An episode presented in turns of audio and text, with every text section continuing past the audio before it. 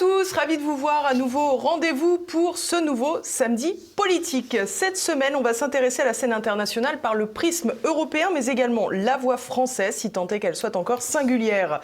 Nous nous intéresserons donc à la triste déroute ukrainienne, mais aussi au conflit au Proche-Orient, sans oublier les sujets majeurs relatifs à l'Union européenne. Mais avant toute chose, vous le savez, je compte sur vous pour le succès de cette émission. Aussi, pensez à la partager à vos proches, pensez à, lier, à écrire vos commentaires que je lis, et ce n'est pas une blague. Et puis, bien sûr, cliquez sur le pouce en l'air pour améliorer le référencement. C'est parti, on commence tout de suite, juste après le clin d'œil.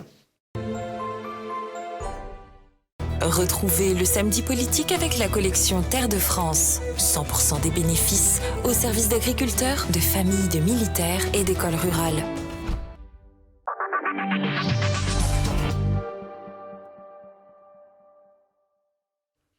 Et à mes côtés aujourd'hui, Thierry Mariani. Bonjour monsieur. Bonjour. Merci beaucoup d'être avec nous. Vous êtes député européen du Rassemblement national, mouvement que vous avez rejoint en 2019. Vous avez été ministre des Transports. C'était entre 2010 et 2012 sous le gouvernement Fillon, sous la présidence de Nicolas Sarkozy donc.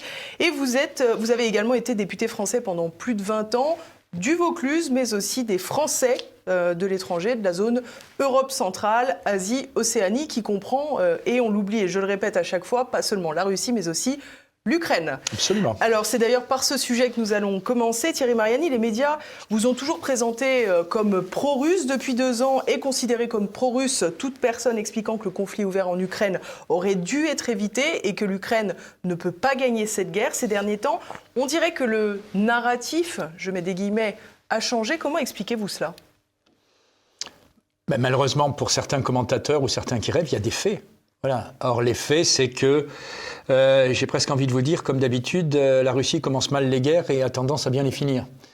Voilà, aujourd'hui, les faits, c'est que euh, l'Ukraine n'est pas arrivée dans sa grande offensive à, à renverser l'armée russe, que petit à petit, l'Ukraine s'épuise, que l'Ukraine a un vrai problème de population ce que n'a pas euh, la Russie, et que euh, le gouvernement ukrainien est militairement et politiquement dans une situation extrêmement difficile. Militairement, c'est connu. Politiquement, on, en a moins parlé parce que euh, l'actualité au Moyen-Orient a, a, gommé certaines décisions prises par le président Zelensky. Mais enfin, le président Zelensky vient quand même de prendre la décision d'annuler les élections présidentielles et d'annuler les élections législatives, ou plutôt de les reporter. C'est-à-dire que on est quand même au, niveau de l'Union européenne, puisque je suis député européen, dans un narratif où on nous explique qu'il faut soutenir l'Ukraine, qui est euh, le phare de la démocratie dans cette région, et finalement on soutient un État où, si on résume, l'opposition est soit interdite, soit en prison, la liberté de la presse est complètement euh, bafouée, les élections sont annulées, et le président prolonge son mandat par une simple décision euh, de lui-même. C'est quand même euh, une escroquerie quand on nous explique que c'est le combat de la démocratie euh, contre les ennemis de la civilisation. Voilà, maintenant... On vous reprocherait évidemment de ne pas faire les mêmes critiques à l'égard de la Russie ou des opposants politiques. On, a beaucoup parlé de Navalny en France, qui était peut-être le, le, chéri des Occidentaux, qui a été frappé par plusieurs décisions judiciaires et qui est en prison. C'est exact, mais je veux dire, personne euh, ne dit que la Russie est un modèle démocratique. Soyons clairs, même pas moi. Même pas vous. Non, même pas moi. Je veux dire, la Russie est un régime, euh, euh, je ne vais pas dire autoritaire, mais c'est une démocratie, euh, une démocratie effectivement aussi, on peut dire une démocratie autoritaire où il y a un pouvoir fort qui se justifie à la fois par l'histoire, qui et puis d'un pays qui, je le rappelle, a failli s'effondrer dans les années 90, et, et, donc euh, qui est certainement pas un régime parfait, voilà. Mais je vous rappelle quand même qu'on nous explique depuis deux ans que c'est le bien contre le mal, la perfection contre euh, la dictature, etc. Or c'est pas le cas, voilà. Et aujourd'hui, euh, c'est une guerre en réalité pour euh, une guerre de territoire, une guerre de nationalisme, et pas du tout comme euh, on l'entend très souvent sur LCI, une guerre où euh, les Ukrainiens se battent pour sauver notre civilisation, voilà. Et malheureusement, je crois que les Ukrainiens sont complètement sacrifiés. Euh, vous savez, j'ai été président de France-Ukraine à l'Assemblée nationale pendant euh, cinq ans, de 2002 à 2000. Euh, non, pas 2002, oui, de 2002 à 2007, je crois. Euh, j'ai suivi les élections. À l'époque, c'était Timoshenko, qui était l'égérie du monde occidental, etc. J'ai de nombreux amis dans cette région. Je pense que les Ukrainiens, petit à petit, vont se rendre compte qu'ils sont un peu les, les, malheureusement, les dindons n'ont pas de la farce, mais les dindons du drame. Parce qu'ils euh, servent aujourd'hui à, essayer euh, d'épuiser ou à essayer d'affaiblir euh, la Russie.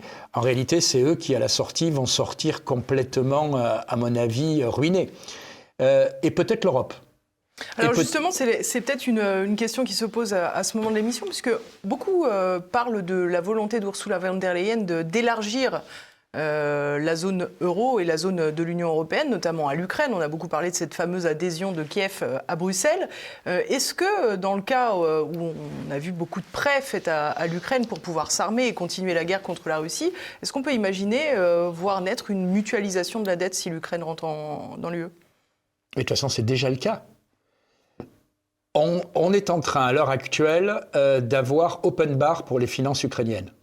C'est-à-dire que, d'après les déclarations de M. Borrell, le haut représentant de l'Union européenne, euh, avant le mois d'octobre, la totalité des pays européens, ce sont ses propres euh, propos, avaient déjà donné 80 milliards en dons et en prêts. Alors, soyons clairs, en prêts, ils ne seront jamais remboursés. L'Ukraine est en faillite euh, désormais. Euh, L'Ukraine est sous respiration financière des pays occidentaux. Donc euh, on dit ah oui, mais c'est pas des dons, c'est des prêts, ils seront jamais remboursés.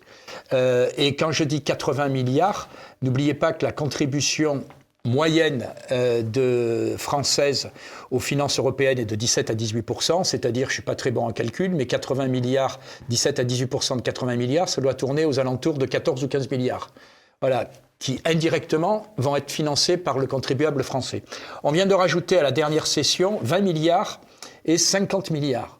20 milliards qu'on a appelés facilité pour la paix, en réalité on finance les munitions. 50 milliards euh, pour euh, maintenir l'Ukraine euh, hors d'eau au niveau financier. Parce que si le budget français a des problèmes, le budget ukrainien a des drames. Et donc en réalité, euh, l'Union européenne est en train de s'endetter d'une manière qui passe totalement inaperçue pour financer l'Ukraine. Et on nous annonce en plus que la reconstruction est évaluée aux alentours de 300 milliards, 300 milliards, et que le processus d'adhésion serait à 150 milliards. Je sais pas, on est complètement, euh, c'est la valse des milliards, on ne sait plus quoi compter.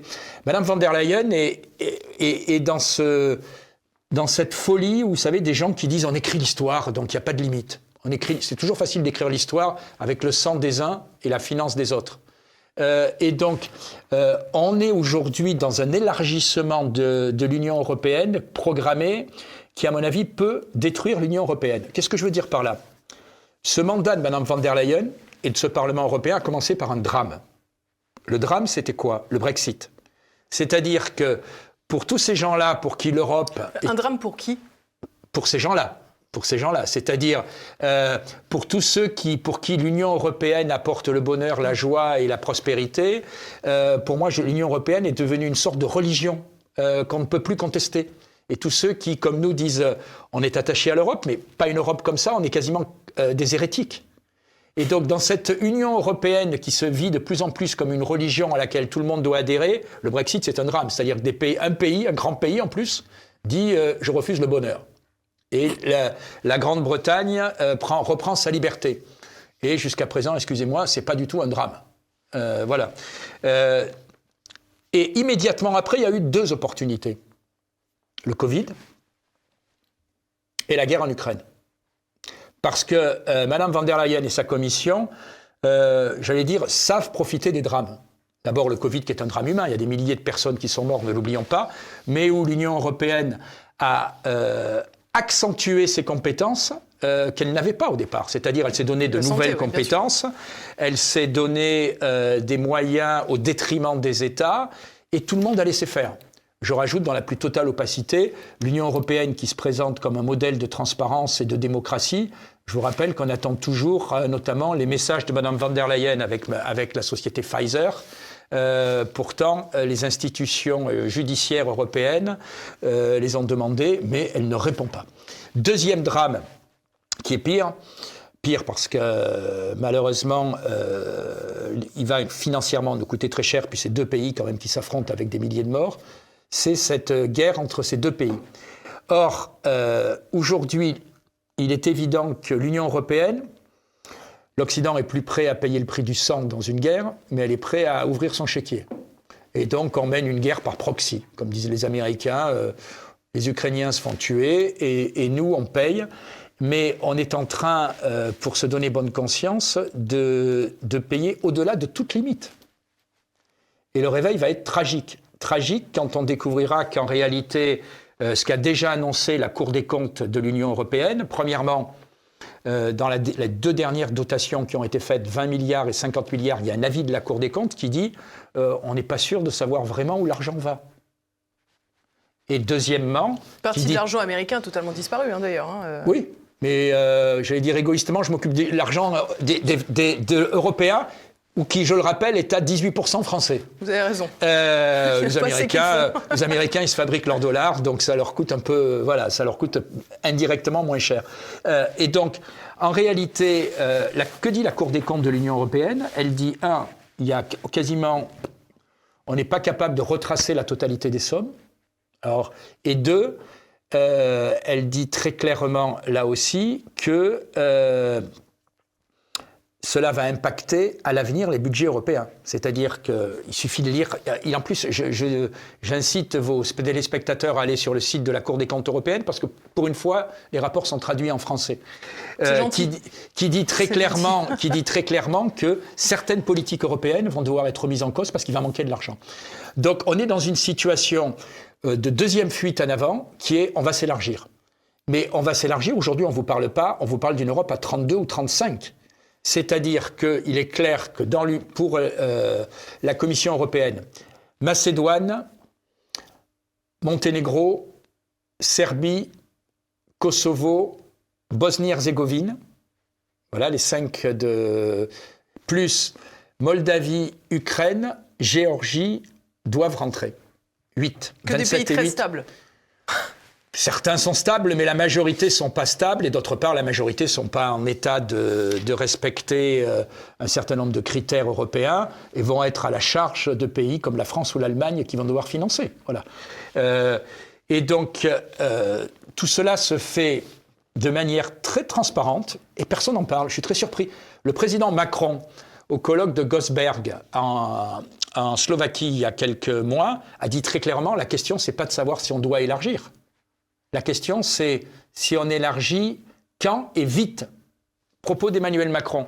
Et je pense que ça doit être l'un des sujets principaux des élections européennes.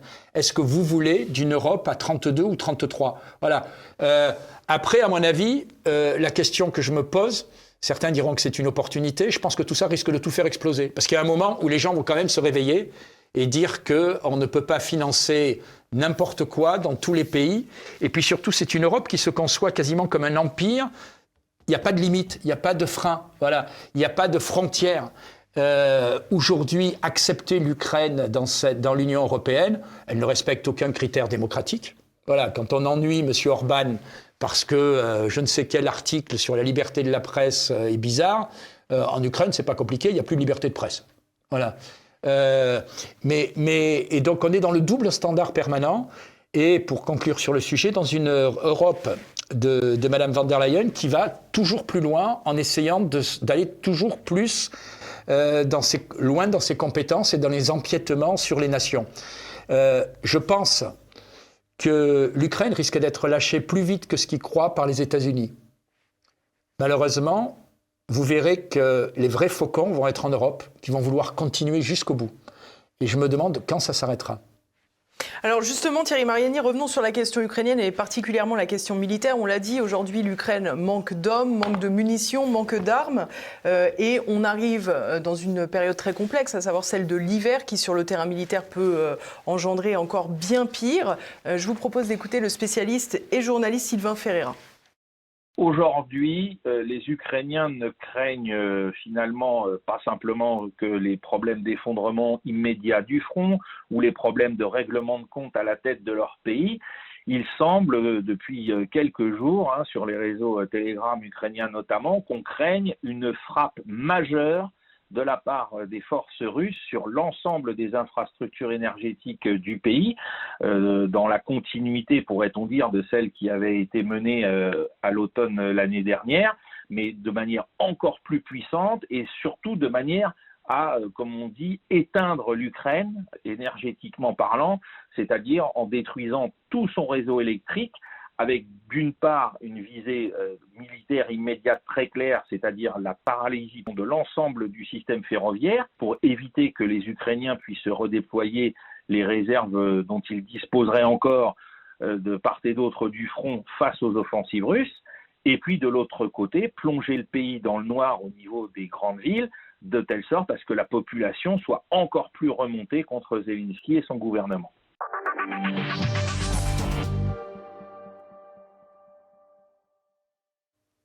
Est-ce que vous souscrivez à cette analyse euh, qui finalement laisse attendre euh, une offensive plus importante de la Russie, notamment sur les infrastructures énergétiques, qui aurait pour conséquence de frapper aussi la population ukrainienne? Je ne suis pas un spécialiste militaire, mais ça fait partie des possibilités, bien sûr.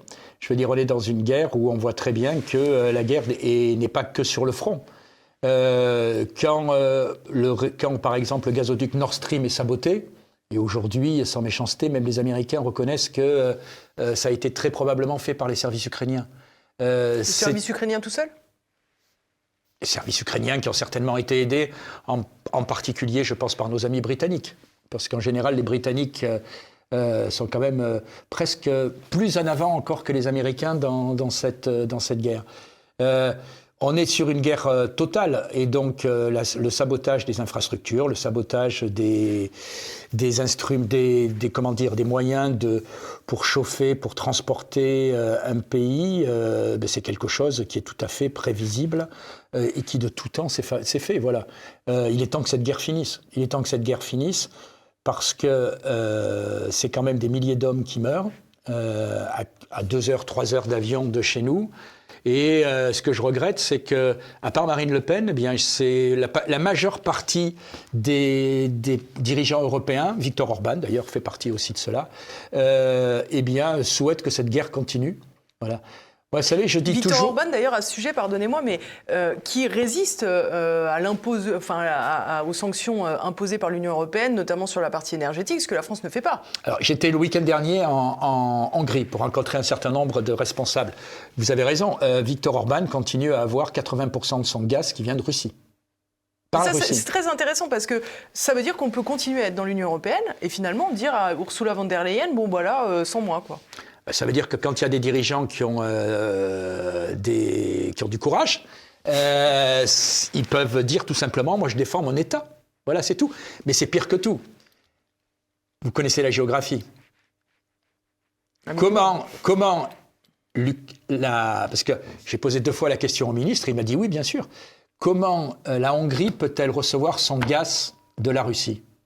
Regardez la géographie. Les tuyaux, ils passent par où? Par l'Ukraine. Bah oui, bien sûr. C'est-à-dire que, je leur dis, donc vous êtes en train de m'expliquer que le gaz russe traverse l'Ukraine euh, pour arriver en Hongrie. Hmm. La réponse, c'est oui. Et je leur dis, donc ça veut dire que l'Ukraine laisse passer le gaz qui vient en Hongrie pour toucher les royalties. Et la réponse est oui. C'est-à-dire que business as usual, pendant la guerre, euh, ben, l'Ukraine continue à laisser passer le gaz russe pour euh, approvisionner la Hongrie, ce qui lui permet de toucher de l'argent pour acheter des armes. On est dans un monde de fous.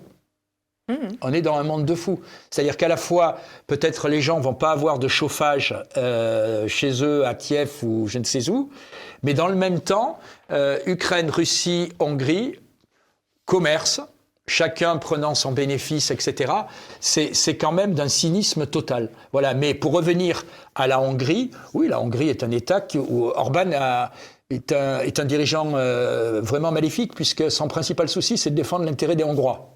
Voilà. Et donc, euh, la Hongrie continue à acheter 80% de son gaz euh, qui vient de Russie et le reste venant euh, par euh, probablement d'Azerbaïdjan ou par le sud, comme ils me l'ont expliqué, etc. Donc ça veut dire, par exemple, qu'ils continuent aussi à l'avoir à un prix qui n'est pas celui auquel on le paye aujourd'hui. Voilà. Non, mais vous savez, j'ai, à de nombreuses reprises, j'ai été dans le Moyen-Orient, j'ai souvent dit que les Ukrainiens risquaient d'être les Kurdes de l'Europe. C'est-à-dire que n'oubliez pas que dans la guerre contre Daesh, les Américains, les Français ont participé, euh, nos services euh, spéciaux ont participé, mais en première ligne, et les plus nombreux, euh, côté occidental, c'était les Kurdes. Mhm. Qui a fait les combats de rue à Raqqa, à Mossoul, etc. C'était les Kurdes en première ligne. C'est là où on a le plus de pertes. Qui a été abandonné dès que tout ça a été fini Les Kurdes. Les Kurdes. Voilà. Et souvenez-vous, euh, comment il s'appelle celui qui a toujours la chemise blanche là, qui est euh, ah, Bernard-Henri Lévy, notre camarade, euh, qui fait des films sur les Kurdes qui combattaient, etc.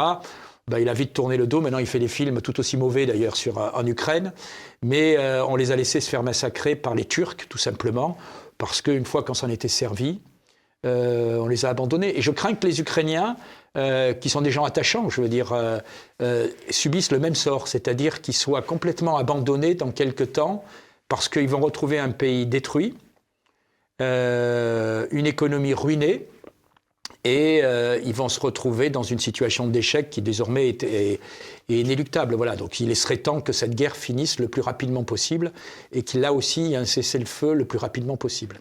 Vous avez évoqué rapidement euh, la possibilité que les États-Unis se détournent de l'Ukraine dans un futur proche. Quel rôle, euh, selon vous, euh, a joué l'Amérique depuis le début de ce conflit? Je ne vais pas vous reprendre Brzezinski sur l'affaiblissement de la Russie, etc il est évident que tout ce qui affaiblit la, Russie est une bonne nouvelle pour, euh, pour les États-Unis. Et malheureusement, je pense une mauvaise nouvelle pour la France et pour l'Europe, parce qu'on a des intérêts communs. Voilà. L'Union soviétique a, disparu. Euh, aujourd'hui, euh, on a au niveau européen un voisin qui sera toujours la Russie. On ne peut pas déménager ses voisins en géographie. Voilà. Et donc, on a un pays qui a la chance mutuellement, à la fois pour ce pays et pour nous, d'avoir de multiples ressources et matières premières. On a réussi quand même, euh, grâce à ce qui vient de se passer, à faire en sorte désormais de les acheter bien plus loin, bien plus cher. Ce qui est en bien train plus de polluante. Bien plus polluante, ce qui est en train de ruiner notre économie. Je rappelle que euh, la zone de l'Europe est celle qui a aujourd'hui la plus faible croissance, que l'Allemagne est en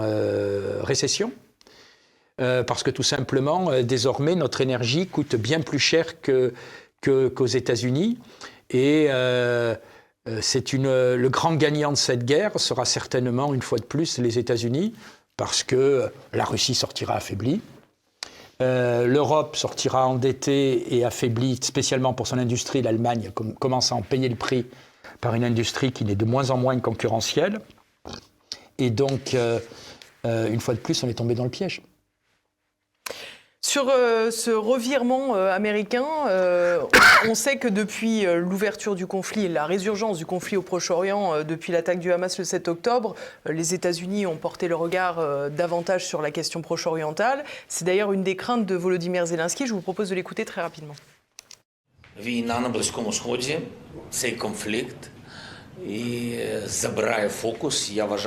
La guerre au Moyen-Orient, ce conflit détourne l'attention. Je pense que c'est l'un des objectifs de la Fédération de Russie.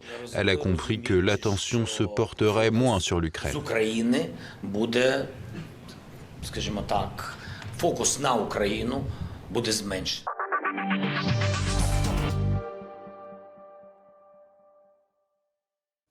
c'est encore la faute de la Russie, vous l'avez vu.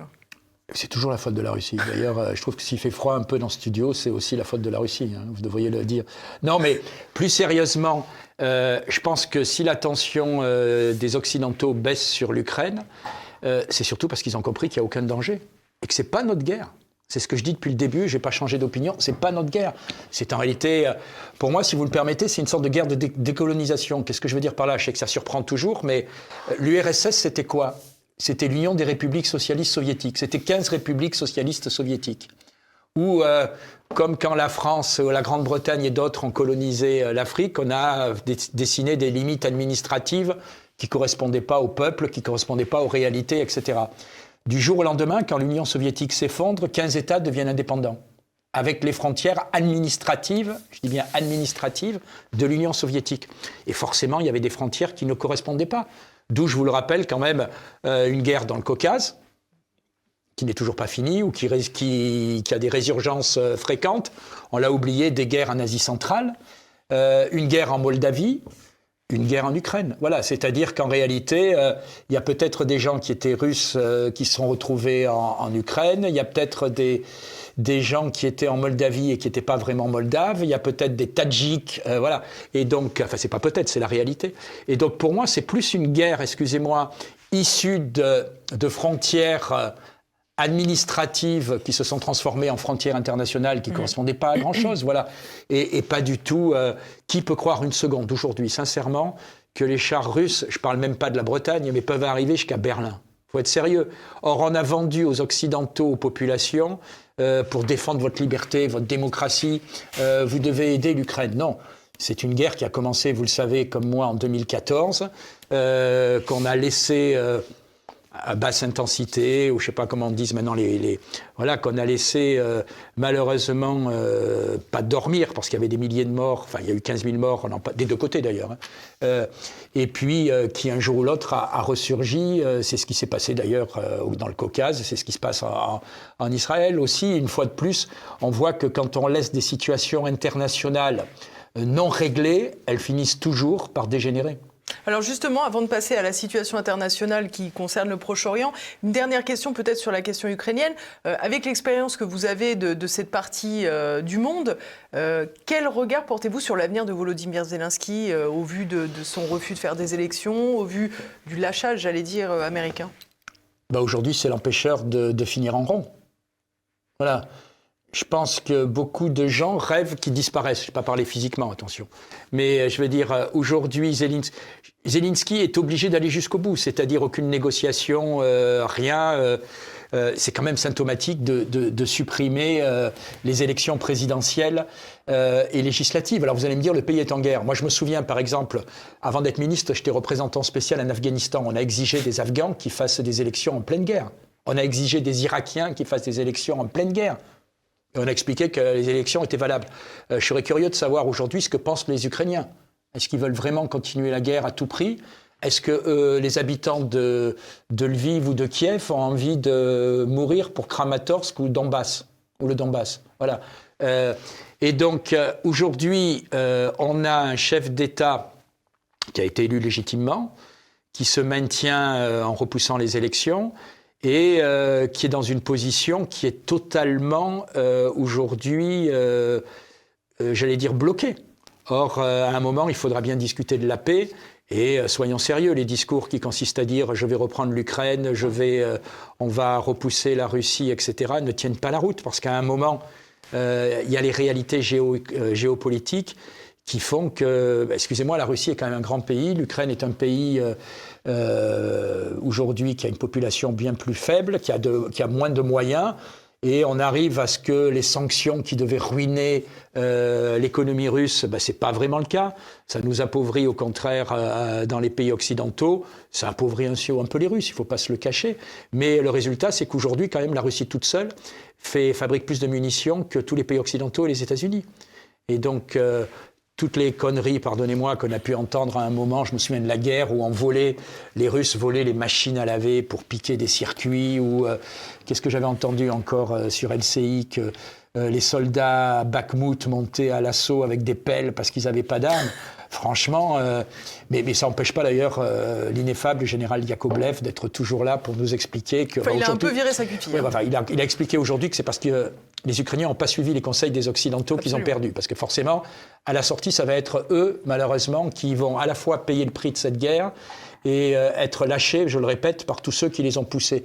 Voilà, euh, non, je pense qu'aujourd'hui, euh, il est temps, je le répète, d'en finir, d'en finir parce que euh, L'Ukraine a le droit d'exister, la Russie a le droit d'avoir euh, des frontières stables, et il est temps, surtout dans cette région, euh, d'avoir un traité qui garantisse la sécurité des uns et des autres. L'Ukraine doit avoir sa sécurité garantie, mais rentrer dans l'OTAN, ce n'est pas le meilleur moyen, et rentrer dans l'Union européenne, je ne suis pas persuadé non plus que ce soit la solution.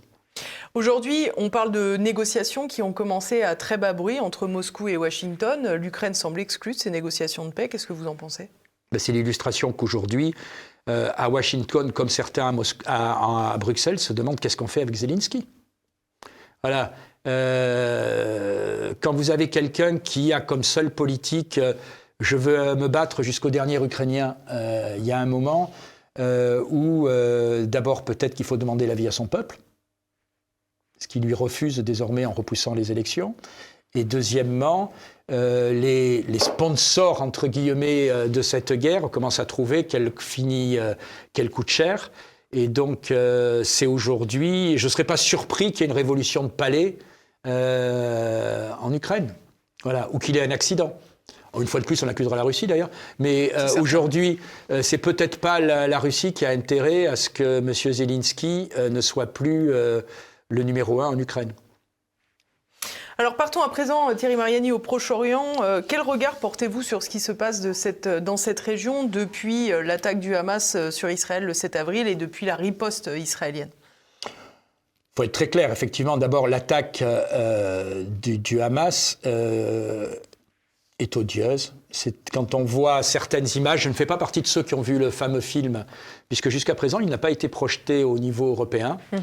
Euh, j'irai le voir si jamais il est projeté, mais malheureusement, ce que j'en entends de tous bords, euh, les images sont horribles et personne, personne ne peut accepter un tel acte terrorisme, euh, terroriste pardon, à un tel niveau. C'est un massacre qu'on ne peut pas admettre. Après, la question à se poser est pourquoi un tel massacre? Je répète quand même, ne peut le justifier, qu'il n'y ait pas d'ambiguïté dans mes propos.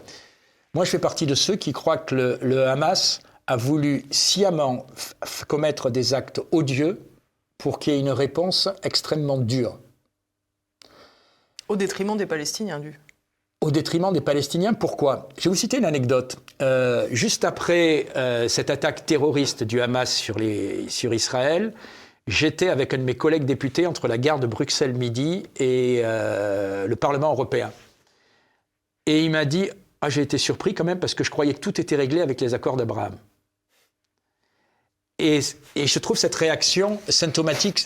C'est quelqu'un qui a beaucoup de compétences, mais qui n'est pas spécialisé en affaires, affaires, internationales. On espère. Mais ça veut dire, ça veut dire quoi?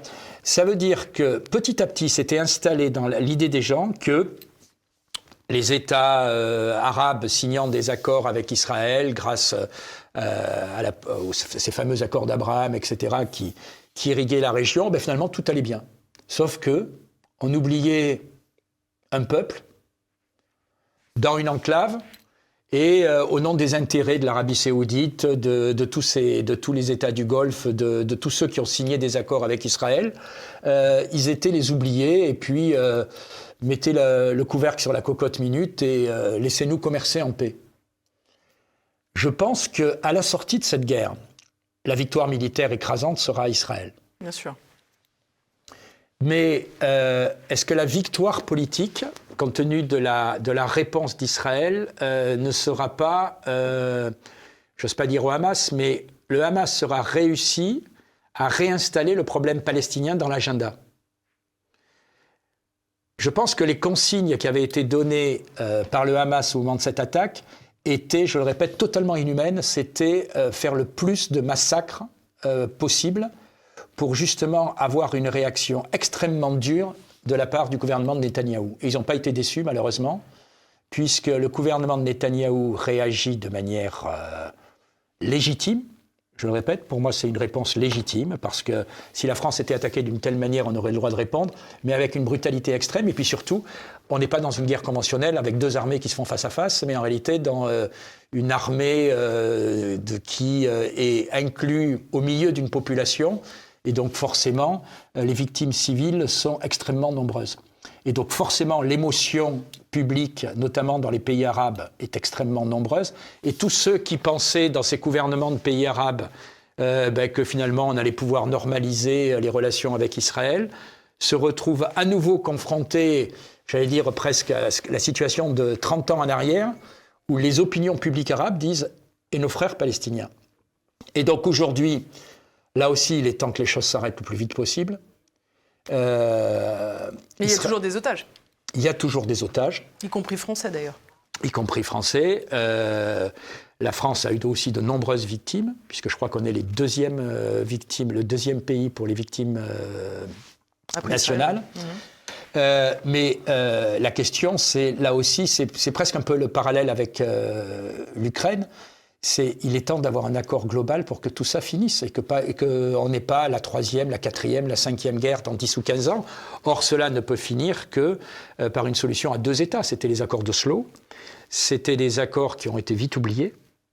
Euh, parce que euh, on a cru que petit à petit, eh bien effectivement, cette population palestinienne resterait dans son enclave ou que ce soit dans ses enclaves, que ce soit en Cisjordanie ou à Gaza, et donc aujourd'hui, une fois que ces combats seront terminés, il est temps, dans l'intérêt d'Israël, euh, qu'on ait enfin une paix définitive avec une solution à deux États, mais ça nécessite des, comment dire, des concessions de, tous les partis. Voilà. je ne vois pas comment on peut continuer cette politique, par exemple, de colonisation, et dans le même temps dire on est prêt à faire une politique à deux États. Mmh, bien sûr. Voilà. Et donc. Euh, c'est un drame prévisible parce que euh, ce qu'on vit, parce que malheureusement, euh, la population palestinienne, euh, je le répète, était oubliée. Ça n'excuse pas la violence du massacre qui a été fait par le groupe, enfin par le Hamas, qui reste un groupe terroriste islamique. Je vous propose d'écouter très rapidement un homme qui délivre un discours qui ressemble un peu au vôtre hein, d'ailleurs, mais qui est toutefois dissonant dans les grands médias. C'est celui de Dominique de Villepin. Vous diriez que la réponse d'Israël à l'attaque du 7 octobre est devenue... ni ciblée, ni proportionnée. Nous sommes essentiellement aujourd'hui, de la part du gouvernement Netanyahou, dans une politique de vengeance. Israël a droit à sa légitime défense. Mais une légitime défense, ce n'est pas un droit indiscriminé à tuer des populations civiles.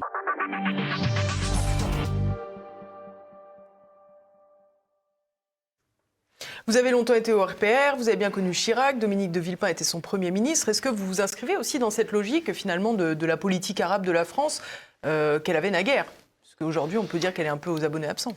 Oui, ben, je, veux dire, aujourd'hui, on soutient Israël, et je le répète une fois de plus, c'est tout à fait normal. Euh, mais il ne faut pas oublier quand même qu'on a aussi euh, intérêt à garder cette politique arabe. Après, quand Dominique de Villepin dit la, la riposte est ni ciblée ni proportionnée, elle peut être, c'est une évidence, et, ça ne peut pas être autrement. Comment vous voulez, je le répète, euh, cibler précisément un groupe terroriste qui est noyé dans la population, qui combat uniquement dans les villes. Euh, donc euh, malheureusement, il est évident que les dégâts dans la population civile, je déteste l'expression les dégâts collatéraux, ça, mm. on a l'impression que les, gens sont des, des objets, que les dégâts les victimes civiles euh, sont inévitables. Voilà. Après, il est évident que la France doit retrouver une politique arabe, mais une politique lisible. Aujourd'hui, le drame avec Macron, c'est qu'on ne sait plus où on est. Je veux dire, franchement, euh, j'écoutais hier euh, France Info qui disait que même les députés de la Macronie commençaient à en avoir assez des zigzags du président de la République qui un jour euh, condamne, un jour excuse, un jour euh, euh, partage. Enfin, on ne sait plus où on en est avec la politisation française, qui est devenue totalement illisible. C'est-à-dire que dans la plupart des pays arabes, je pense qu'on a compris qu'il n'y a plus de position française. Hmm. Parce qu'entre notre alignement sur les États-Unis et la politique européenne, qui est elle aussi illisible, pour les pays arabes, ils ont compris que le seul interlocuteur, visiblement, désormais, ce sont les États-Unis. Voilà. C'est aussi un échec de l'Union européenne. L'Union européenne, je vous le rappelle, que ce soit l'ONU vote en, ordre dispersé, et la quasi-totalité, enfin, les, pays de, les 27 pays de l'Union européenne ont des choix très différents euh, dans ce conflit. Mais la tradition de la France, que vous rappelez, savoir avoir une politique arabe, c'est le soutien indéfectible à l'existence d'Israël, mais aussi euh, le droit pour les pays arabes d'exister, le droit pour les Palestiniens à terme d'avoir un État. Et ça ne doit pas rester une formule. Parce que trop souvent, on se contente de formules. Ça fait des années qu'on dit il faut une solution à deux États. Puis une fois qu'on a dit ça, mm. basta, on passe à autre chose. Or, le problème, c'est à l'issue de ces combats, à l'issue de ces victimes, euh, qui est vraiment une solution qui soit recherchée en urgence. Et je le répète, ça oblige aussi à ce qu'Israël fasse des concessions, que les Palestiniens fassent des concessions, parce que dans un accord de paix, euh, il faut à un moment que chacun fasse un pas vers l'autre. Beaucoup disent qu'Emmanuel Macron a une politique euh, illisible sur cette question parce qu'il a peur euh, de la fameuse rue arabe, nous dit-on. Beaucoup parlent aussi euh, finalement d'une forme d'importation du conflit israélo-palestinien en France. Et il le calque souvent avec la question du choc des civilisations. Est-ce que c'est votre point de vue aussi? Est-ce que c'est à cela que nous sommes confrontés? Dans cette question précise c'est aussi la théorie d'Éric Zemmour, le choc des civilisations, etc. Oui, il y a un choc entre deux conceptions. Mais pour moi, on ne peut pas se résoudre à cette analyse. Parce que le choc des civilisations en France, ça veut dire quoi? Ça veut dire qu'on est condamné à se fracasser entre nous, on est condamné quasiment à une guerre civile. La, la population française, aujourd'hui, a une de ses composantes qui est euh, d'origine euh, maghrébine, d'origine africaine, bref, qui est, on le sait, désormais de culture différente que, la culture judéo-chrétienne euh, historique de la France. C'est comme ça. On peut le regretter, on peut dire qu'on a fait une faute, mais on a euh, désormais cette population. Il faut vivre ensemble. Le problème, euh, euh, c'est pas de dire on va faire le choc des civilisations. C'est quoi C'est on va se fracasser dans la rue et s'entretuer demain donc, non, il y a... peut pas non plus, pardon, mais c'est un peu comme il faut une solution à deux États et puis bon, bah, débrouillez-vous. il faut vivre ensemble, bon, bah, débrouillez-vous. C'est pour ça qu'il faut une politique équilibrée de la France. C'est pour ça qu'il faut une politique équilibrée de la France, un soutien à Israël qui est inconditionnel, mais aussi on doit prendre en compte les préoccupations des États euh, de cette région, les préoccupations de la minorité, euh, enfin la minorité, les préoccupations pardon de la population euh, palestinienne qui aujourd'hui est sans État, et c'est pour ça que si on veut vivre ensemble en France, euh, on a intérêt à ce qu'il y ait une paix durable au Moyen-Orient. Et ce Israël que a invité l'Union européenne à prendre une partie des Palestiniens euh, dans, ces pays, comme d'autres euh, clandestins ça, vous a amusé? Oui, bah oui bah c'est toujours. vous savez, il y avait un jeu de cartes dans ma génération qui s'appelait le Mistigris. C'est chacun se, se, filer la mauvaise carte. là, je compare pas une population à une mauvaise carte, mais je dis simplement que je pense d'abord qu'on prend déjà notre part du fardeau. Euh, la question, c'est que euh, les Palestiniens aient une part de... et leur territoire, c'est tout. Voilà, c'est ça quand même l'objectif. Et pas uniquement euh, des territoires où ils sont sur surveillance. Qu'est-ce qui va se passer après cette opération militaire à Gaza? Est-ce qu'Israël va rester? Ce serait du suicide. Qui va administrer cette zone? On ne peut pas la laisser au Hamas, c'est évident. On ne peut pas la laisser à l'autorité palestinienne qui est totalement décrédibilisée en même temps, euh, est-ce que c'est réaliste, pardon, mais de croire en une solution euh, militaire? C'est-à-dire qu'est-ce que vous pensez qu'après... militaire, non. Est-ce que l'opération euh, aujourd'hui qui est conduite par Israël dans le territoire palestinien, il peut aboutir à l'élimination stricto sensu du Hamas? Bien sûr que non.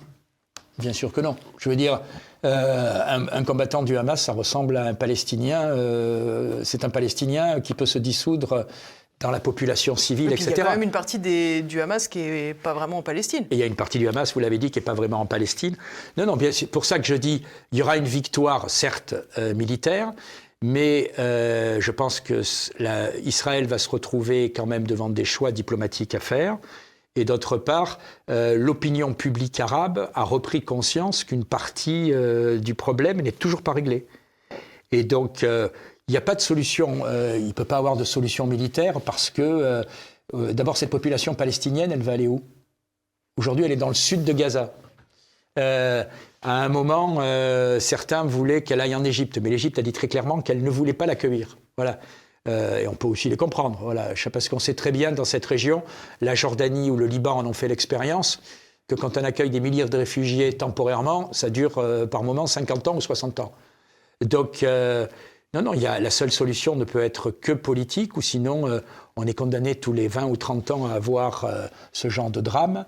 Et donc, euh, ben, moi, j'attends de, l'Union européenne et de la France en première ligne qu'elles prennent vraiment des initiatives avec les États-Unis, qui sont sur ce conflit le seul partenaire qui peut amener Israël à avoir une position, j'allais dire, euh, raisonnable pour euh, faire en sorte que ce conflit soit réglé définitivement. Or, ce ne sera pas réglé définitivement tant qu'il n'y aura pas de deux États. On parle également assez peu euh, du risque d'embrasement. Pour autant, des tirs sont régulièrement échangés entre le Hezbollah libanais et Israël. comment voyez-vous cela? Est-ce que vous, qui connaissez quand même cette région, vous avez l'impression que là aussi, c'est une, zone très chaude? On a l'impression qu'aujourd'hui, quand même, le Hezbollah, qui, qui, qui, suit fortement euh, l'Iran n'a euh, pas envie que ça dégénère. Voilà. Mais c'est vrai, vous avez raison qu'on a la frontière libanaise où euh, il y a une guerre à basse intensité. Il y a des échanges de missiles, mais ça reste. Alors tout ça, c'est toujours assez cynique de dire ça. C'est quand même pas hyper cordial. Non, non, c'est absolument pas cordial, mais c'est un peu, pour reprendre le parallèle, la drôle de guerre où chacun reste chez lui en envoyant des, des, des, des tirs sur la partie adverse. Et puis il y a une autre guerre qui, n'oubliez pas, c'est qu'il y a quand même 2 millions euh, d'Arabes qui vivent dans Israël. 2 millions d'Arabes qui vivent dans Israël. Donc il y a, il y a presque trois fronts en réalité. et je pense que pour Israël, c'est aussi une vraie crainte de voir cette population qui a fait partie des victimes d'ailleurs du Hamas, mais à un moment aussi se révolter. Donc il est temps d'en finir très vite avant que tout ça dégénère. Alors dimanche dernier, euh, des rassemblements étaient organisés un peu dans toute la France et tout particulièrement à Paris, euh, des rassemblements contre l'antisémitisme. Ils faisaient suite à, des actes euh, antisémites révélés par le ministère de l'Intérieur en France. le président Macron ne s'est pas rendu à cette marche. On lui a beaucoup reproché. D'ailleurs, il a été interrogé à ce sujet lorsqu'il était en Suisse. On l'écoute. Très sincèrement, tout le débat que nous avons eu sur la présence du président de la République à une marche dimanche dernier est un débat qui n'avait pas lieu d'être. Si ma position sur l'antisémitisme avait pu être ambiguë une seule seconde, je comprends qu'on ait pu me demander de la clarifier. Elle ne l'a jamais été. Et j'ai toujours été implacable. À deux reprises, j'ai combattu le Front National, devenu Rassemblement National, dont les gènes, l'origine, précisément, vient aussi de là, avec une très grande clarté. Et par la politique que j'ai conduite, les mots que j'ai toujours eus, y compris le 11 novembre au soir, il n'y a aucune ambiguïté qui soit. La place d'un président de la République n'est pas d'aller à une marche, je le regrette. Et les exemples qui ont été pris n'ont pas lieu d'être. La dernière fois qu'un de mes prédécesseurs a été à une marche, c'était le lendemain d'un attentat, avec 2 millions de personnes et plusieurs dizaines de chefs d'État et de gouvernement qui étaient dans la rue en France. Était-ce le cas dimanche dernier? Non. Marche était d'une nature totalement différente. Je m'en suis félicité. J'en partage les attendus, mais mon rôle n'est pas de faire une marche. Mon rôle est de travailler pour aider à la libération de nos otages, ce que j'ai fait en appelant les responsables politiques qui m'aident à le faire en Israël et au Qatar. Et mon rôle est de continuer à préserver dans cette période l'unité du pays et de ne jamais renvoyer dos à dos les uns et les autres. Et à cet égard, veillons.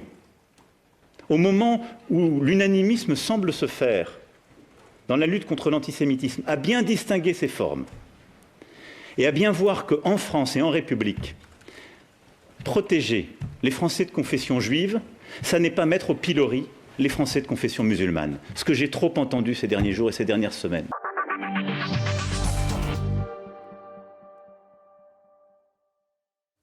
Bon là, très clairement, les derniers propos qu'il tient, c'est qu'il gère euh, l'exportation du conflit en France.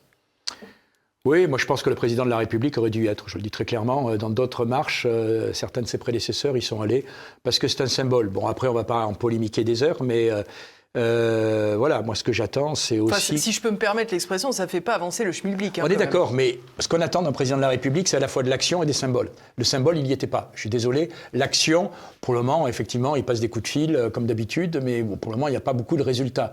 Et en plus, je pense qu'il euh, va en Israël quelques jours après, il fait une déclaration un peu contradictoire. Résultat, il se fait allumer par, par, le gouvernement israélien. Et sur la position sur les pays arabes, là aussi, c'est illisible. Et je le répète, même les parlementaires d'En Marche trouvent que cette position est illisible. Voilà, le en même temps dans une guerre, ça n'existe pas. Voilà, le en même temps, il y a malheureusement des moments dans une guerre où on doit choisir son camp ou alors on doit être nulle part, mais on ne peut pas être en même temps. Voilà. Or, c'est ce qu'il essaye de cultiver.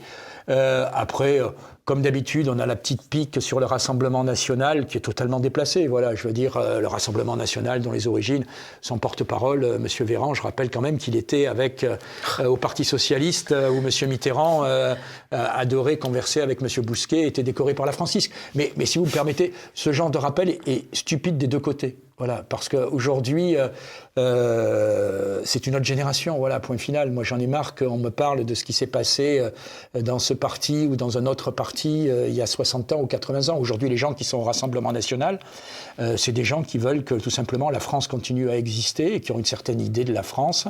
Et notamment, si on veut éviter cette importation sur notre territoire, ben, le meilleur moyen, c'est peut-être aussi de lutter contre l'immigration. Voilà, pourquoi sur notre territoire on a aujourd'hui autant de tensions c'est parce qu'on a eu une immigration incontrôlée, c'est inévitable. Pourquoi on a la croissance des actes antisémites? Disons la réalité, c'est pas parce qu'il y a des formations euh, politiques qui sont de tel bord ou de tel bord. C'est parce que là aussi, on a importé euh, une partie de population qui ne partage pas, qui ne partage pas pardon, nos valeurs et nos cultures. C'est peut-être la leçon aussi à avoir si on veut maintenir une certaine cohésion nationale, c'est contrôler un peu mieux cette immigration. Alors justement, c'est très intéressant parce qu'on on a vu que récemment, le gouvernement italien s'est fait élire avec Giorgia Meloni, particulièrement sur la lutte euh, contre l'immigration. Aujourd'hui, on peut dire que c'est plutôt pas du tout une réussite. Après près d'un an au pouvoir, c'est même tout le contraire. À Lampedusa, des bateaux arrivent quotidiennement. Euh, comment regardez-vous cela? Parce que finalement, le Rassemblement national siège au Parlement européen aux côtés de Matteo Salvini, qui est allié euh, à Giorgia Meloni. Euh, finalement, euh, ça ne marche pas non plus. Qu'est-ce qui peut marcher? Parce que Matteo Salvini, ça la marche seule pas. bonne politique, la seule bonne politique qui a marché, Mhm. euh, excusez-moi, c'est celle qu'ont fait les Australiens. Alors les Australiens ont, ont une géographie qui les arrange. Oui, c'est ce que j'allais dire. On est d'accord, mais euh, qu'ont fait les Australiens? Ils ont tout simplement, à l'époque, c'était des bateaux qui venaient des, des îles du sud d'Indonésie.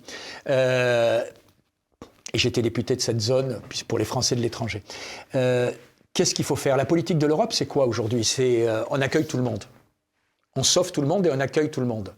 La politique de l'Europe, ça doit être on sauve tout le monde et on ramène tout le monde. Ah, mais là, c'est la politique inverse ce qu'on fait, puisqu'on va On les est bien chercher. d'accord. On est bien d'accord. C'est-à-dire que ces bateaux qui partent de Libye, qui est un État failli aujourd'hui, il n'y a pas d'État en Libye, ou qui partent de Tunisie, euh, il faut un les ramener euh, il faut les ramener avec l'accord et ça, ça se négocie euh, avec l'accord du gouvernement tunisien en Tunisie. Et deux, il faut les ramener en Libye. Euh, je ne sais pas avec qui négocier parce qu'il n'y a plus d'État. Donc raison de plus pour euh, les ramener euh, au point de départ. Euh, et, et le message passera. Pourquoi il y a des pauvres gens qui euh, traversent la Méditerranée au péril de leur vie? Bah, Parce qu'ils savent qu'une fois qu'ils seront accueillis, ils, seront, euh, ils sont sur une île. Le, un, un- un certain nombre de mes collègues y sont allés récemment. Moi, j'étais allé il y a plusieurs années. Mais euh, quand vous, êtes, euh, quand vous mettez le pied sur Lampedusa, comme l'île est toute petite, vous savez que quasiment immédiatement, on vous amène en avion ailleurs sur une autre ville d'Italie. Voilà. Et, et ensuite, une fois que vous êtes en Italie, vous pouvez passer en France ou ailleurs. D'ailleurs, je vous rappelle que les Italiens ne sont pas dupes. Euh, il y a eu l'année dernière, de mémoire, 130, 110 000 entrées euh, de réfugiés par la Méditerranée en Italie. Il y a eu 70 000 demandes d'asile politique en Italie. Ce qui veut dire que, quels que soient les accords de Dublin et tout, euh, l'Italie est très souvent, pour ces réfugiés, un pays de transit. La destination finale, c'est l'Allemagne, la France, des fois la Grande-Bretagne. Euh, et, donc, euh, la politique européenne doit avoir un message clair. C'est d'abord. Le problème, on doit à la fois être humain et ferme. Mais on est d'abord humain et ensuite ferme. On doit faire les deux à la fois, mais en mettant la fermeté comme message clair. On vous sauve, on vous ramène. Parce que des gens qui sont en difficulté, on doit les sauver Bien sûr. mais on vous ramène au point de départ. Et c'est le meilleur moyen pour que les gens euh, ne, traversent, ne fassent pas cette, euh, ces traversées. Je vous rappelle que l'Union européenne avait avant comme directeur euh, de Frontex un Français, Christophe Légéry, qu'il a été renvoyé sous la pression des ONG.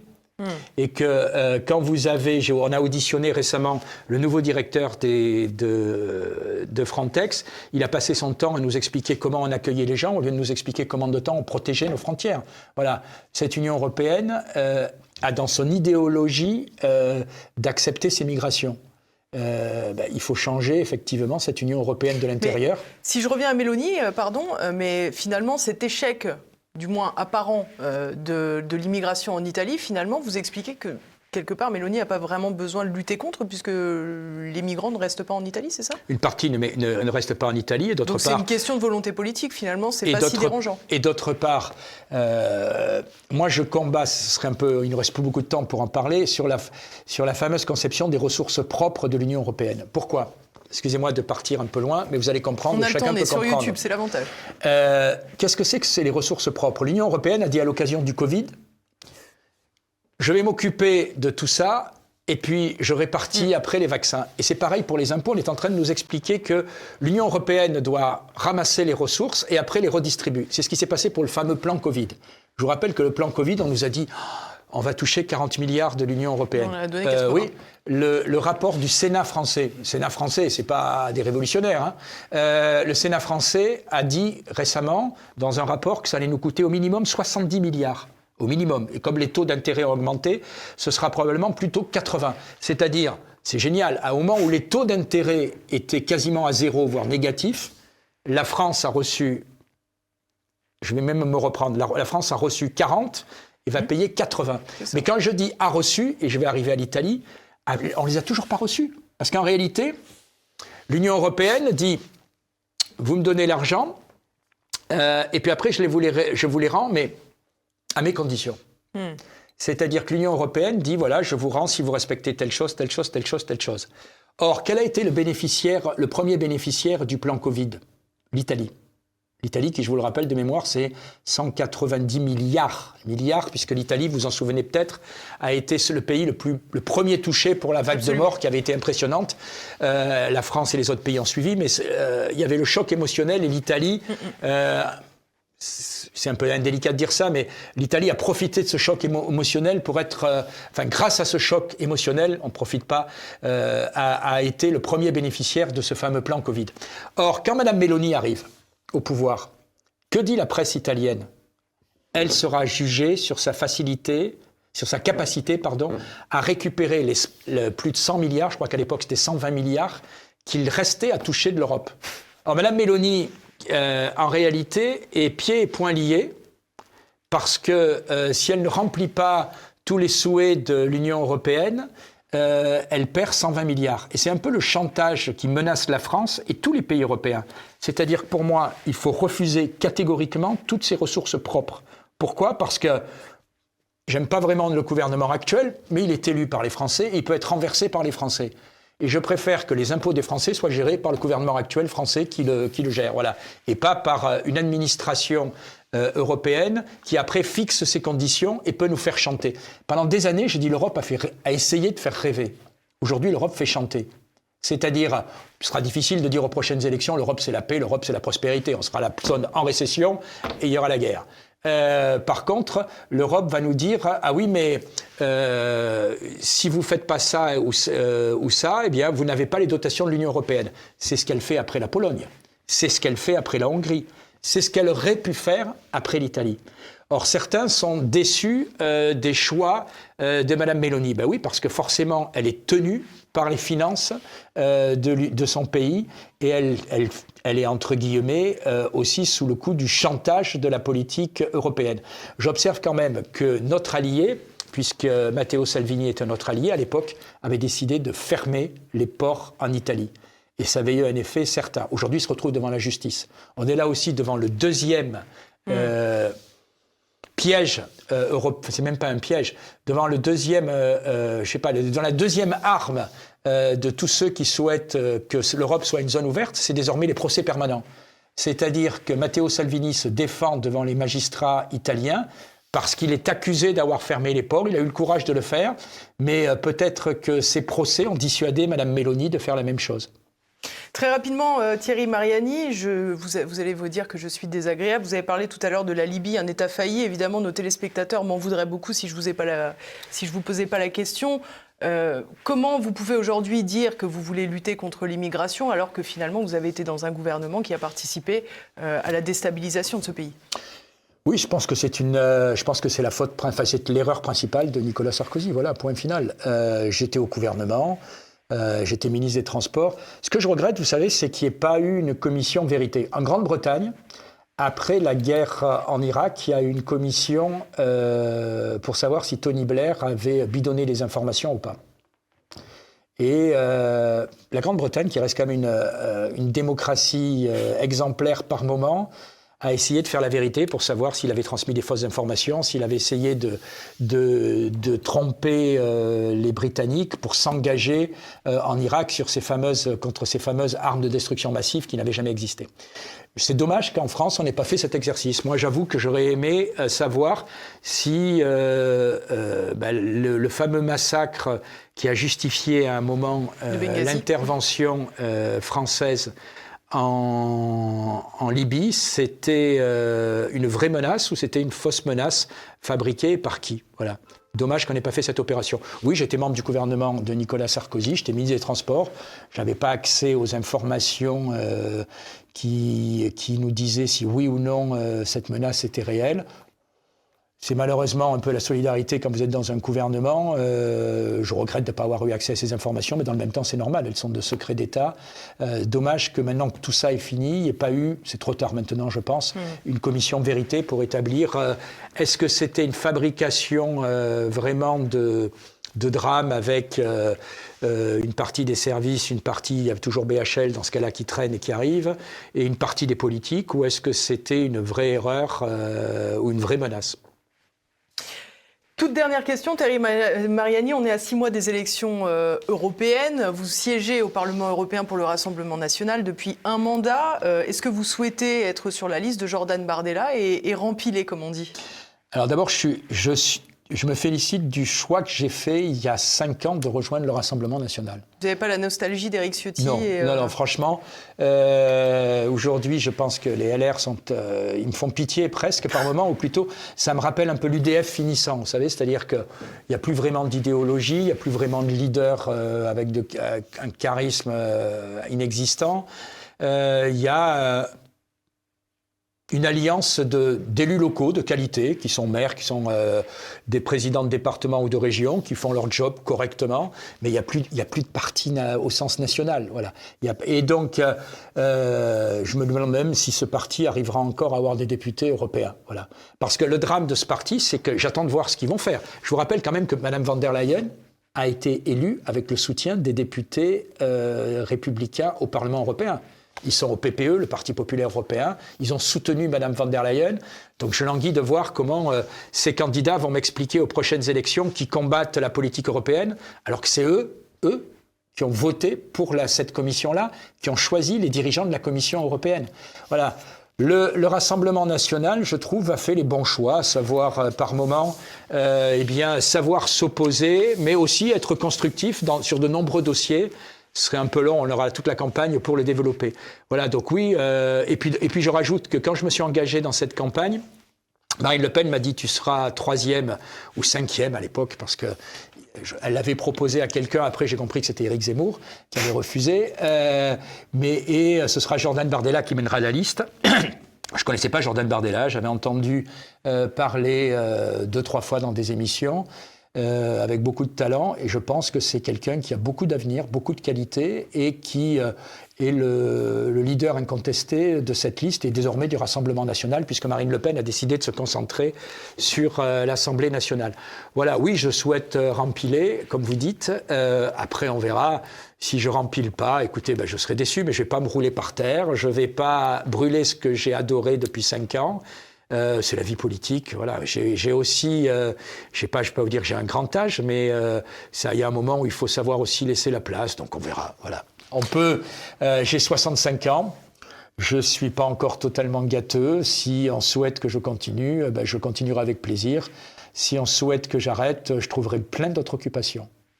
Vous avez, euh, si vous rempilez, vous savez que, comme toujours, le temps des élections, c'est le temps des boules puantes, comme on disait euh, à un moment. Euh, la dernière fois qu'on s'est vu sur ce même plateau, à cette même place, vous m'avez expliqué, parce que je vous posais la question sur une enquête qui, qui, dont vous faisiez l'objet, vous me disiez que vous n'aviez jamais été entendu par la police et que vous vous teniez à la disposition de la police. Est-ce que notre émission a été vue par, par les enquêteurs? Alors, je l'ai dit sur tous les plateaux. Alors, je ne sais pas si c'est votre émission, certainement, qui a été vue par les oh bah, enquêteurs, mais je vais, je vais vous révéler un scoop. Je vais vous révéler un scoop, c'est que ça a été efficace puisque j'ai enfin été entendu euh, à la brigade financière. Qu'est-ce que je veux dire par là? J'ai appris un jour par le Monde, parce que quand même, je reviens très rapidement. J'ai appris un jour par le Monde que euh, une enquête depuis, si ma mémoire est bonne, septembre 2021 était ouverte pour euh, fraude fiscale et blanchiment, à la fois qui touchait le dialogue franco-russe et moi-même puisque je suis président du dialogue franco-russe. J'avais jamais entendu parler de cette enquête. Et chaque fois que je passais sur des plateaux et que des journalistes plus ou moins bien intentionnés me disaient, alors des fois c'était en plus, vous êtes mis en examen, etc., il y a une enquête qui a été ouverte. Voilà. Euh, et je disais, écoutez, j'ai rien à me reprocher, donc euh, j'attends de voir un policier, un juge, un magistrat. Euh, j'ai une immunité parlementaire, mais je dis tout de suite que je l'invoquerai pas et je viendrai en courant. Et un beau jour, au mois de juillet dernier, c'est un scoop là que je vous donne parce que je crois que j'en ai jamais parlé. Euh, j'ai été appelé par euh, la police qui m'a dit, euh, avec de l'humour, écoutez, vous allez être heureux puisque vous demandez à être auditionné. Est-ce que vous êtes prêt à venir à la brigade financière pour répondre à certaines questions? Je leur ai dit, je l'ai toujours dit, et parce que ils m'ont demandé si j'invoquerais mon immunité parlementaire, je leur ai dit que non. Et donc, ça s'est fait, je crois, le 22 juillet ou le 24 juillet. Enfin, bon, c'est un peu d'importance.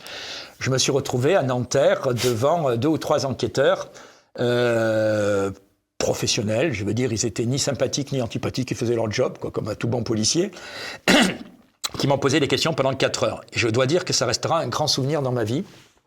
Et j'ai loupé une reconversion professionnelle. Voyez, si je suis pas reconduit comme député européen, j'ai peut-être une reconversion professionnelle que je vais vous dévoiler. Pendant euh, deux heures à deux heures et demie, euh, c'était un peu ma vie, mon œuvre, euh, des choses par moments qui peuvent sembler anecdotiques. Qu'est-ce que j'ai fait? Pourquoi je préside ce dialogue? Qu'est-ce qu'il est? Je leur ai quand même rappelé, et ils savaient que j'avais été auditionné par la commission d'enquête. Et puis il y a beaucoup de choses qu'on trouve sur Internet, mais comme ils m'ont dit, c'est leur job, ils contextualisent les choses. J'ai pu apprécier d'ailleurs au passage à certaines questions qu'ils m'ont posées qu'ils avaient bien connaissance des, des finances du dialogue du franco-russe comme de mes finances personnelles, puisque j'ai eu droit à quelques questions très personnelles sur mes comptes, euh, mais qui euh, me pétaient absolument pas dans l'embarras mm. euh, et à laquelle j'ai répondu, je pense, euh, très clairement. Et puis après, on est arrivé aux deux questions clés. La première, fraude fiscale. Fraude fiscale pour le dialogue franco-russe. En réalité, la seule question qu'on m'a posée, c'était euh, pourquoi votre directeur n'a pas déclaré. Alors, est-ce que votre directeur. Pourquoi mon directeur. J'accélère parce que le temps passe. Euh, mon directeur du dialogue franco-russe, qu'on a été obligé à un moment de licencier parce qu'on n'a plus de cotisation. Aujourd'hui, on n'a plus de locaux, plus de cotisation parce que les sanctions, il y a Bref, je ne vais pas vous le dévoiler. Les entreprises euh, russes et françaises nous financent plus comme avant puisqu'il n'y a plus de business entre eux.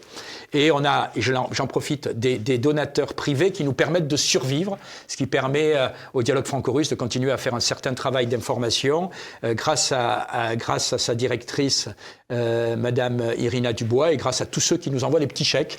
Mais je crois que c'est aussi le principe de, de TV Liberté. Et je, profite de cette occasion pour les remercier. Et donc la question, c'était, euh, vous avez versé une prime, enfin vous, président du dialogue franco-russe, à votre directeur qui l'a pas déclaré. Euh, bah oui, j'ai versé une prime de départ parce que la personne travaillait pendant 15 ans avec nous. Il avait même été embauché par mon prédécesseur qui s'appelait Thierry Desmarais, président de Elf ou de Total. Euh, et il avait droit à une prime de licenciement comme tout le monde. Euh, oui, mais il n'a pas déclaré. oui, mais bon, enfin, excusez-moi. C'est pas vous qui faites cette déclaration. enfin, sans méchanceté, si un juge ou un policier ne déclare pas sa prime, c'est pas M. Darmanin ou M. Euh, Dupont-Moretti qui est responsable. Oui, j'ai reconnu qu'on avait versé une prime, mais qu'il n'avait pas déclaré, ben j'en sais rien. Voilà, donc on a discuté pendant un certain temps sur la nature de cette prime. Est-ce que c'était une prime de licenciement? Est-ce que c'était une prime contractuelle? Est-ce que... Mais bon, ce à quoi j'ai renvoyé sur les avocats qui avaient négocié la prime. Mais bref, euh, si la seule chose qu'on reproche au dialogue franco-russe, c'est que son principal employé n'ait pas déclaré la prime, euh, voilà, ben je suis désolé, ça regarde le fisc. Et puis après, on est arrivé quand même à la partie qui me concernait. Et on m'a expliqué que, euh, je vais essayer de pas rire, euh, mais je suis consterné, je le dis entre parenthèses, par, le temps qu'on a fait perdre à la police euh, sur ce sujet-là. les policiers m'ont dit, vous n'avez pas déclaré l'entreprise que vous avez créée. Là, j'ai eu un moment de solitude et je me suis dit, mon Dieu, j'ai même fait préciser, j'ai dit, on parle bien d'entreprise et pas d'association, parce que quand on est en hmm. politique, des fois on crée des associations, etc., ou on est président d'honneur de 36 associations. Euh, j'ai dit, euh, de quoi vous parlez? Ben, Il m'en a dit, vous avez créé une entreprise euh, en avril 2021. La date a son importance. Avril 2021. je dis, excusez-moi, mais j'ai jamais créé d'entreprise. Si, si, vous avez créé une entreprise à Ponto Combo. Alors je vais peut-être vous faire, je vais peut-être paraître ridicule, il y a 38 000 communes en France, je suis persuadé que personne ne connaît les 38 000 communes, et puis moi dans ma tête j'ai créé une entreprise, blanchiment d'argent, je me suis, je leur ai dit naïvement, je savais pas qu'il y avait une commune qui s'appelait Ponto Combo, je m'excuse auprès des habitants de Ponto Combo, mais peut-être qu'ils connaissent pas qu'il y a une commune qui s'appelle Valréas, dont j'ai été maire, donc voyez on est quitte, euh, je leur ai dit mais je suis jamais allé en Amérique latine. Euh, parce que dans mon esprit, vous voyez, je m'attendais à un truc. ça euh, sonnait Amérique latine. Ben oui, ça sonnait Amérique latine, je sais pas. Enfin bon voilà. Euh, et, donc ils m'ont dit non, Ponto Combo, c'est en banlieue parisienne, en Seine-et-Marne, et vous avez créé une entreprise à Ponto Combo. Alors là, je leur ai dit non, attendez, c'est une commune sympathique, mais je ne sais pas où c'est. Voilà. Et quelle entreprise? Et là, ils m'ont dit, vous avez créé une entreprise d'auto-école. J'ai le permis, je vous rassure. Je suis pas, voilà. Mais je leur ai dit, écoutez, c'est un peu n'importe quoi. Ah non, mais il y en a un qui a d'ailleurs, il avait le sens de l'humour, qui m'a dit avec le sourire, bah, ça peut avoir un rapport. Vous avez été ministre des Transports, euh, etc. Parce que je pense que même eux cherchaient un peu la logique. Euh, ils faisaient leur job. Et je leur ai dit, non, mais c'est pas sérieux, quoi. Et j'ai créé une entreprise à Ponto Combo euh, d'auto-école. Oui, vous l'avez créée par Internet. Et ils m'ont dit, c'est bien vous, Thierry Mariani, Constant Angelo, né le 8-8-58. Vous avez créé une entreprise avenue au boulevard Murat, euh, à Ponto Combo. et vous avez déposé cette demande à un numéro SIRET par Internet. Et d'ailleurs, je leur dis, mais j'ai jamais déposé de demande d'entreprise par Internet et j'ai pas obtenu le numéro Puis en 2021, cette époque, vous étiez en campagne en plus. Et en vous plus, aviez en peut-être pas le temps de. Et en plus, voilà, en avril, j'étais en campagne. Euh, et, et donc je leur ai dit, mais il faut comment ça se dépose? Ils m'ont dit, bah oui, il faut vos papiers d'identité. Il y a vos papiers d'identité. Donc ils m'ont montré une copie de- du passeport. Je leur ai dit, vous savez, ce passeport, euh, n'importe quel couillon, enfin pardon, n'importe quelle personne peut le trouver. Euh, il est sur le site Mitrovets, c'est-à-dire, vous savez, le fameux site qui répertorie tous les, paraît-il, les ennemis de l'Ukraine qui sont à faire disparaître d'une manière ou d'une autre. Et il y a mon passeport qui y figure. Euh, je vous rappelle quand même que c'est un site où il y a aussi bien Marine Le Pen qu'Éric Zemmour, que euh, certain nombre de vos collègues journalistes, parce que même des journalistes tout aussi respectables que vous, à partir du moment où ils mettent en cause euh, cette guerre en Ukraine, peuvent se retrouver sur ce site. Bref, je leur ai dit, écoutez, il suffit que n'importe qui ait récupéré la copie de ce passeport et pour déposer une, une, soci- une société. Et d'ailleurs, c'est ce qui s'est passé. Je leur ai dit, mais vous êtes allé, excusez-moi, vous êtes allé voir à Ponto Combo mon entreprise. Ils m'ont dit oui, puisqu'ils prouvent que la police fait bien son travail, en me disant, ben voilà, ils m'ont même montré la photo de l'adresse euh, où il y avait, paraît-il, mon auto-école, où en réalité c'est un garage avec un bardage métallique. Et puis j'abrège, ils m'ont dit, on a fait euh, aussi des enquêtes et personne ne connaît votre entreprise, personne ne connaît votre auto-école, personne ne vous connaît à Ponto Combo, à part deux ou trois individus qui semblent vous avoir vu sur des chaînes de télé ou ailleurs. Voilà. Et, donc je leur ai dit, donc à la sortie, euh, elle n'existe pas. Ah ben, elle existe sur le papier, mais elle n'a pas jamais fonctionné. Donc je vois pas comment on peut blanchir de l'argent. Plus une agence d'auto-école à Ponto Combo, à mon avis, on ne doit pas blanchir beaucoup, quoi. Mais bon, passons. Euh, et, donc, euh, euh, à la sortie, ce qui est quand même consternant, c'est que ces policiers et la justice, ça fait deux ans qu'ils ont ouvert une enquête sur une société qui a jamais existé, qui a été déposée par un plaisantin ou quelqu'un qui me veut du mal. Euh, et donc, euh, voilà, cette, cette histoire pour le moment s'arrête là. Alors, le drame, c'est que c'est une enquête ouverte, donc je ne sais même pas si elle est refermée. D'ailleurs, il va falloir que j'écrive au ministère pour savoir si elle est refermée ou pas. S'il y a autre chose, faut attendre un quand peu même, parce que le garde des Sceaux, pour le moment, est devant la CJR. euh, il a, il a d'autres problèmes. Mais, et puis je pense que c'est plus sérieux que mon auto-école. Et donc, je dis quand même que ça fait deux ans qu'on m'emmerde et qu'on me pourrit la vie pour une Auto-école. une auto-école qui a été créée en utilisant mon nom. Qui s'est amusé à faire ça J'en sais rien. Comme je l'ai dit à la police, parce qu'après ils m'ont dit euh, vous avez peut-être des problèmes, euh, je sais pas, euh, personnels, familiaux, politiques. Alors je dis vous savez les problèmes en général plutôt ils sont politiques. Voilà. Euh, et je dis regardez la date, avril 2021. Euh, J'étais en pleine élection régionale. Euh, à ce date-là, j'ai regardé, j'avais plus de 10 points d'avance au premier tour, pas au second. Euh, et donc, selon la formule consacrée, je n'ai aucune preuve et aucun doute sur qui s'est amusé à me faire ce genre de couillonnade, comme on dit dans le Midi, parce qu'à mon avis, ça vient du Midi aussi. Voilà. Pour votre information, j'ai déposé ensuite immédiatement plainte sur les conseils de, de mon avocat, Maître Gentillet, pour usurpation d'identité. Euh, et je suis même allé appeler la commission sur la transparence de la vie publique, etc. Parce que j'ai pas envie de me prendre à la veille de la campagne. On a des signalements sur une dizaine de candidats, dont M. Mariani qui a créé une entreprise qu'il n'a pas déclarée. Voilà. Donc tout ça pour dire quand même. Euh, Beaucoup que- d'énergie dépensée à pas grand-chose. oui, beaucoup d'énergie, beaucoup d'énergie pour la police qui a autre chose à faire. Euh, les gars étaient consciencieux, sérieux et tout, mais bon, je pense que dans leur fort intérieur, comme ils m'ont dit, on obéit au juge. Je respecte la justice et je respecte la, la police. Voilà. Euh, c'est pas normal qu'un élu ne déclare pas une, entre- une entreprise. Bon, après, je pense qu'une simple enquête, sans, f- enfin une, une enquête très sommaire pouvait m'éviter ces dégâts médiatiques. Je pense aussi quand même que c'est peut-être un peu recherché euh, les dégâts médiatiques. Je pense que si j'avais été à Renaissance, on aurait très vite co- vu que cette euh, société d'auto-école n'existe pas. Et qu'il fallait refermer l'enquête. Voilà, et que maintenant, ben, écoutez, moi je fais confiance encore à la justice et à la police, donc j'attends que cette enquête soit refermée. Ou alors, je sais pas, peut-être que la prochaine étape, ce sera euh, après l'auto-école à Ponto Combo, euh, euh, je sais pas, le kebab à Montreuil ou euh, le bar à chicha à Nanterre. Euh, bon, tout est possible.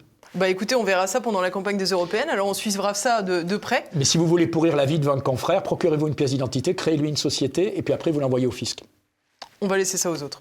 Voilà. Merci beaucoup Thierry Mariani de nous avoir euh, accordé cet entretien. Merci à tous de nous avoir suivis. N'oubliez pas, si ce n'est pas déjà fait, je compte sur vous pour le succès de cette émission. Pensez à la partager. Pensez bien sûr à écrire vos commentaires auxquels je répondrai. Et puis bien sûr, le petit pouce en l'air en attendant de se retrouver la semaine prochaine. À bientôt chers amis, portez-vous bien.